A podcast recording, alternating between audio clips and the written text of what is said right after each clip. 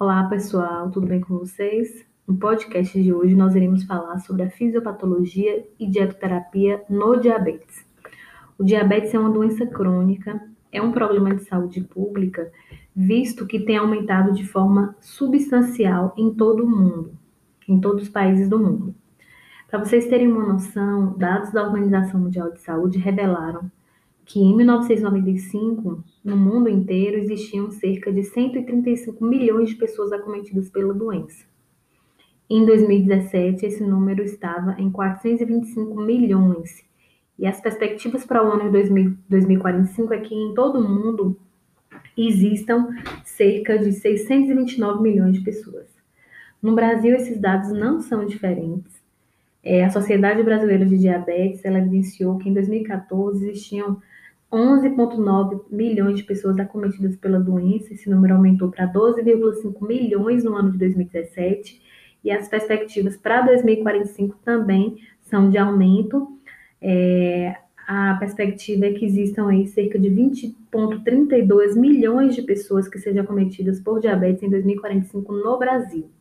Em 2017, a Sociedade Brasileira de Diabetes registrou 108.600 casos de mortes pela doença, pelas complicações da doença. Vale lembrar que é uma doença que pode acometer qualquer faixa etária, mas é mais comum a gente observar em pessoas com acima de 60 anos. Isso em qualquer região, tá? Do Brasil, a gente tem evidenciado um número maior é, de pessoas com diabetes com idade acima de 60 anos. Bom, diabetes não é uma doença isolada, é um grupo heterogêneo de distúrbios metabólicos que tem como principal característica a hiperglicemia persistente. Então, pacientes com diabetes, eles apresentam hiperglicemia persistente e essa hiperglicemia, ela é resultante é, na, na produção, no defeito na produção de insulina pelo pâncreas, no defeito na ação dessa insulina, ou em ambos. Então, a pessoa ela pode ter dificuldade em produzir o hormônio insulina, dificuldade em, nessa insulina, exercer o seu, o seu papel nas células-alvo, ou as, os dois fatores.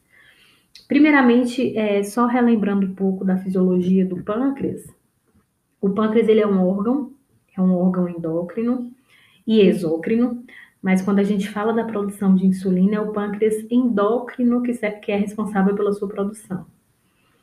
É, na porção endócrina do pâncreas, a gente tem algumas células, como por exemplo a célula beta, e essa célula beta vai ser estimulada para que ocorra a liberação da insulina.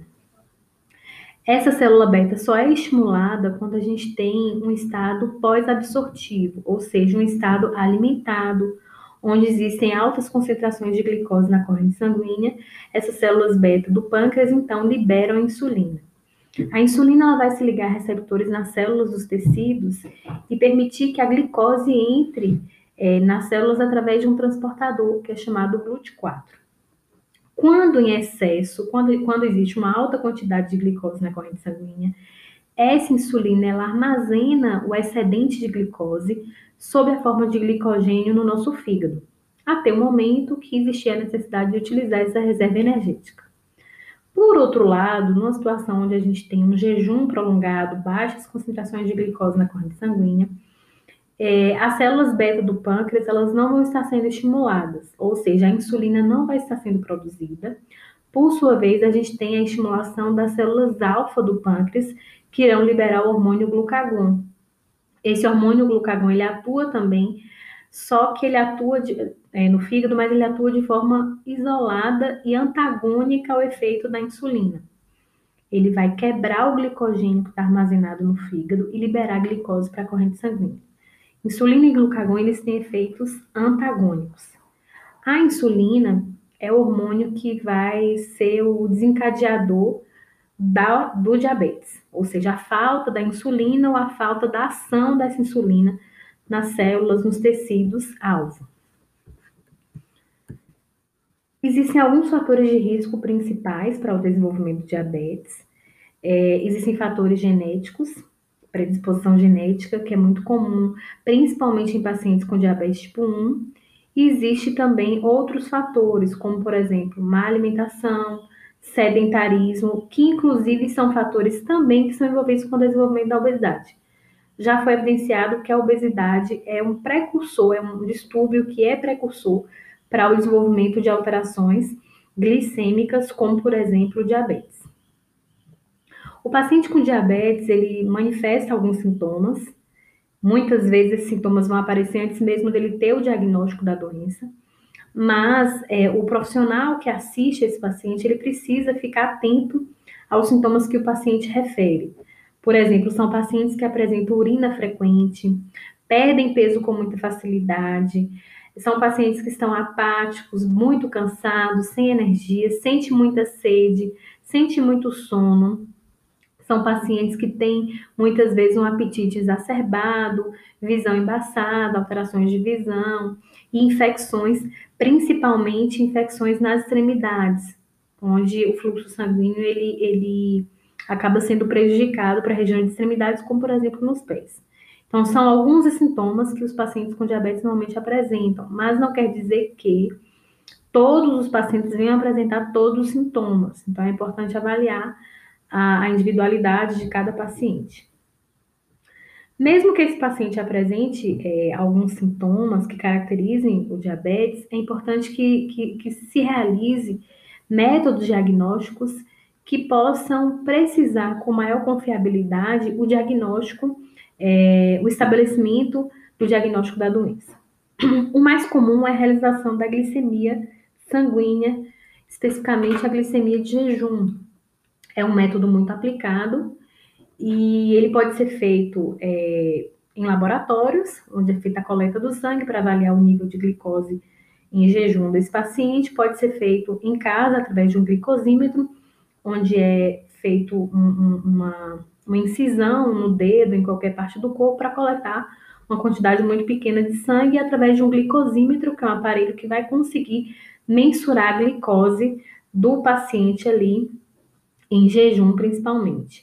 E existe um outro tipo de, de método que pode ser utilizado também, mas não é o método mais comum de ser utilizado, é o teste de hemoglobina glicada ou hemoglobina glicosilada. O que, que significa isso? Essa hemoglobina glicada ou glicosilada é uma hemoglobina que vai estar ligada à glicose na corrente sanguínea. Então, quanto mais hemoglobina eu tenho ligada à glicose, maior, isso, é um indicativo de maiores concentrações de glicose na corrente sanguínea. E isso pode ser um dos indicativos de que o paciente tem é, diabetes mellitus também. Então, hoje existem alguns critérios para que possa se estabelecer como parâmetros normais ou não de glicose na corrente sanguínea. É, eu vou trazer é, esses parâmetros novamente na aula para que vocês possam resgatar essas informações, mas só falando aqui a princípio, a gente tem aí o indivíduo com a glicemia normal é aquele indivíduo que tem a glicemia em jejum menos que 100 miligramas por decilitro.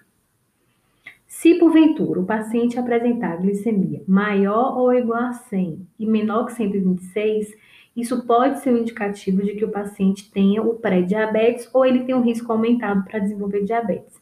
Então é importante que esse paciente ele tenha é, a coleta mais de uma vez dessa glicemia para se confirmar o diagnóstico. E o paciente pode ser caracterizado com diabetes mellitus quando ele tem a glicemia persistente acima de 126 miligramas por decilitro isso em jejum. Mas também podemos monitorar a glicemia duas horas após a alimentação ou duas horas após a administração de glicose, que é o que a gente chama de teste de tolerância à glicose.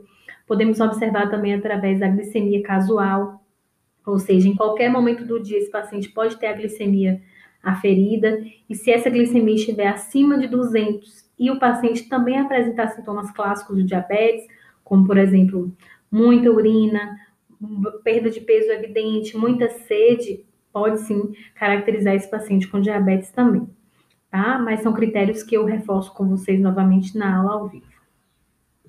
Quanto à classificação, existem vários tipos é, de diabetes, mas os mais comuns são tipo 1, tipo 2 e o diabetes gestacional, tá? O diabetes mellitus tipo 1, normalmente, é, é, considerado, é, uma, é considerado uma doença autoimune, é uma doença que está relacionada com alterações genéticas. Nesse caso, o paciente ele vai ter prejuízo na produção da insulina, do hormônio insulina. Porque as células beta lá do pâncreas, elas estão destruídas no paciente que tem diabetes tipo 1. Então, é um paciente que não produz insulina. Esses pacientes com diabetes tipo 1, normalmente, eles vão precisar da, da, da, da, da infusão, né, da utilização de insulina exógena. Então, são pacientes que desde muito jovens, é, é também conhecido como diabetes juvenil, porque é muito comum em pacientes mais jovens, precisam da utilização da insulina exógena, visto que são pacientes que não produzem esse tipo de insulina, esse tipo de hormônio que é a insulina. Então, as células beta-pancreáticas não conseguem produzir o hormônio insulina e, por sua vez, a glicose, ela não é ela não adentra a célula através do receptor GLUT4, então a gente observa uma grande quantidade de glicose na corrente sanguínea. Como eu falei com vocês, é conhecida também como diabetes juvenil, muito comum em crianças, adolescentes, adultos jovens. Só que se a gente pensar nos três tipos de diabetes, o diabetes tipo 1 e o diabetes gestacional são os menos comuns da gente observar, tá? É, acomete cerca de 5 a 10% é, da população, então é um número muito menor se a gente comparar com diabetes tipo 2.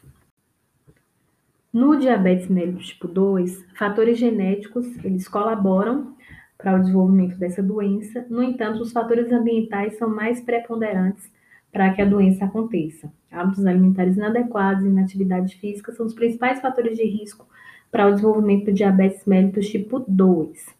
Vale lembrar que esses mesmos fatores de risco estão envolvidos com o desenvolvimento da obesidade, e a obesidade está diretamente associada com o diabetes mellitus tipo 2. Os pacientes com diabetes tipo 2 são pacientes que produzem normalmente a insulina. Então, o pâncreas consegue produzir o hormônio insulina, mas esse hormônio não consegue se ligar a receptores nas células para que a glicose seja captada para dentro da célula.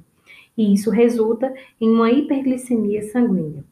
É o tipo de diabetes mais comum entre a população em geral, enquanto a gente tem níveis menores de diabetes tipo 1, é mais, é mais comum encontrarmos pacientes com diabetes tipo 2, cerca de 90 95% dos casos de diabetes são tipo 2.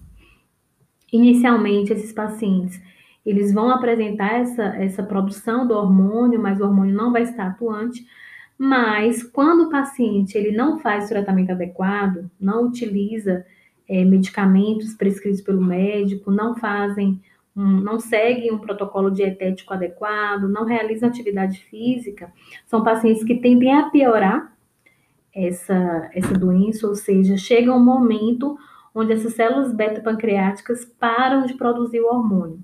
Então, nesses casos, o paciente com diabetes tipo 2, ele vai precisar também utilizar insulina, como a gente observa no pacientes que, no, nos pacientes que têm diabetes tipo 1. Qualquer pessoa, qualquer pessoa de qualquer faixa etária pode ser acometida pela doença, pelo diabetes tipo 2, embora seja mais comum em pacientes acima de 40 anos. A etiologia para o desenvolvimento do diabetes tipo 2 é multifatorial, então, como eu disse, a predisposição genética acontece, mas fatores ambientais são muito mais comuns. Sedentarismo, inatividade física, né, falta de, de uma alimentação adequada, a própria obesidade e também o, o envelhecimento, já que é mais comum em pessoas com, com idade superior a 40, 50 anos, embora não isente que pessoas que têm uma idade menor desenvolvam a doença. Então, entre as formas de diagnóstico, são as mesmas que eu falei é, anteriormente: a glicemia sanguínea em jejum, outra forma é através da hemoglobina glicada, realização do teste oral de tolerância à glicose, onde é feito um mapeamento de como essa glicose vai se comportar em jejum e após a administração oral de uma determinada quantidade de glicose, que eu posso inclusive mostrar essa figura para vocês em aula também, para que vocês possam entender como é que funciona esse teste de tolerância. Então, são pacientes que, a princípio, é, produzem o hormônio, mas o hormônio não está atuante. Então, a hiperglicemia realmente vai acontecer. Quando o tratamento não é feito de forma adequada, de forma precoce, essas células beta-pancreáticas, elas perdem a capacidade de produzir o hormônio insulina. Então, é um paciente que deixa de produzir o hormônio a longo prazo. Então, nessas situações, somente a dietoterapia, somente a utilização de medicamentos não vai ser suficiente. Aqui, quando o paciente tem exaustão das células beta-pancreáticas, ele vai precisar utilizar insulina exógena para que essa insulina exógena consiga controlar, é, equilibrar os níveis de glicose circulantes, tá? Então, o paciente que tem um quadro de hiperglicemia, essa hiperglicemia está atrelada, é, lógico, no início do, diagnóstico é feita essa verificação, está atrelada a um quadro de resistência à insulina. É um paciente que, inclusive, pode ter também outras complicações em outros tecidos, é o que a gente chama de deposição ectópica de gordura. Então, é, existe um aumento da lipólise, que é a quebra de ácidos graxos. Esses ácidos graxos vão ser mobilizados e vão se depositar em outros tecidos. Então, é um paciente que pode ter uma chance de, não, de ter não só o diabetes tipo 2, mas de ter um quadro de esteatose hepática, de ter um quadro de acúmulo de gordura no músculo, acúmulo de gordura no tecido cardíaco, e isso gerar outras complicações. Então, a resistência à insulina, a hiperglicemia é um fator causal para uma série de complicações. Por isso que a obesidade ela está atrelada com, ela é considerada uma doença multifatorial e uma doença que acomete diversos tecidos. Justamente porque a gente tem aumento de lipólise, a gente tem hiperglicemia, a gente tem resistência à insulina, que por sua vez afeta é, diversos tecidos. No que diz respeito ao diabetes gestacional, no que diz respeito ao diabetes gestacional, a gestação por si só é uma condição diabetogênica. A placenta da mulher gestante, ela produz algumas enzimas que são responsáveis por degradar o hormônio insulina. De forma compensatória, o nosso organismo trabalha para aumentar a produção dessa insulina. Então, as células beta-pancreáticas produzem mais insulina, justamente para compensar a insulina que foi previamente degradada. Em algumas gestantes, essa produção de insulina pelas células beta é exacerbada. E essa gestante pode desenvolver um quadro de resistência à insulina, onde esse hormônio não consegue se ligar às células específicas para que a glicose ela seja captada da corrente sanguínea para dentro da célula. Quando essa resistência à insulina se torna persistente, as células beta-pancreáticas elas podem alcançar um quadro de exaustão, ou seja, elas não produzem mais o hormônio e aí a gente tem um quadro de diabetes gestacional instalado. No diabetes gestacional, essa hiperglicemia vai gerar efeitos deletérios não só para a mãe, mas para a criança também, porque a criança ela pode, o bebê pode inclusive ganhar um peso excessivo e é, nascer com o que a gente chama de macrosomia fetal.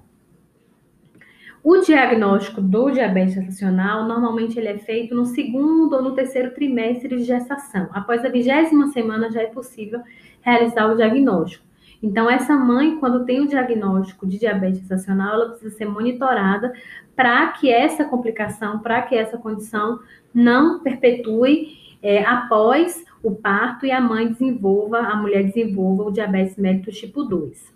Alguns fatores de risco para o desenvolvimento do diabetes gestacional são a idade materna avançada, então mulheres com idade é, materna, mulheres que têm uma idade avançada, elas são mais propensas a desenvolver o diabetes gestacional, mulheres com sobrepeso e obesidade, ou mulheres que ganharam peso em quantidades excessivas durante a gravidez, então, mulheres que extrapolaram aquelas recomendações de ganho de peso semanal ou é, trimestral, deposição central excessiva de gordura corporal, histórico familiar de diabetes em parentes de primeiro grau, pai, mãe, irmãos, crescimento fetal excessivo, é, mulheres que tenham, tenham apresentado durante a gestação hipertensão ou pré-eclâmpsia, mulheres com antecedentes obstétricos de aborto, é, de malformação fetal, morte fetal ou neonatal, é, históricos é, de macrosomia fetal ou mesmo de diabetes mellitus gestacional.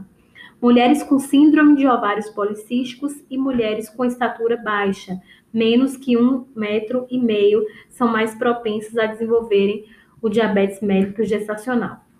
Na aula é, ao vivo, nós falaremos sobre as complicações agudas e as complicações crônicas do diabetes. Obrigada, até quinta-feira.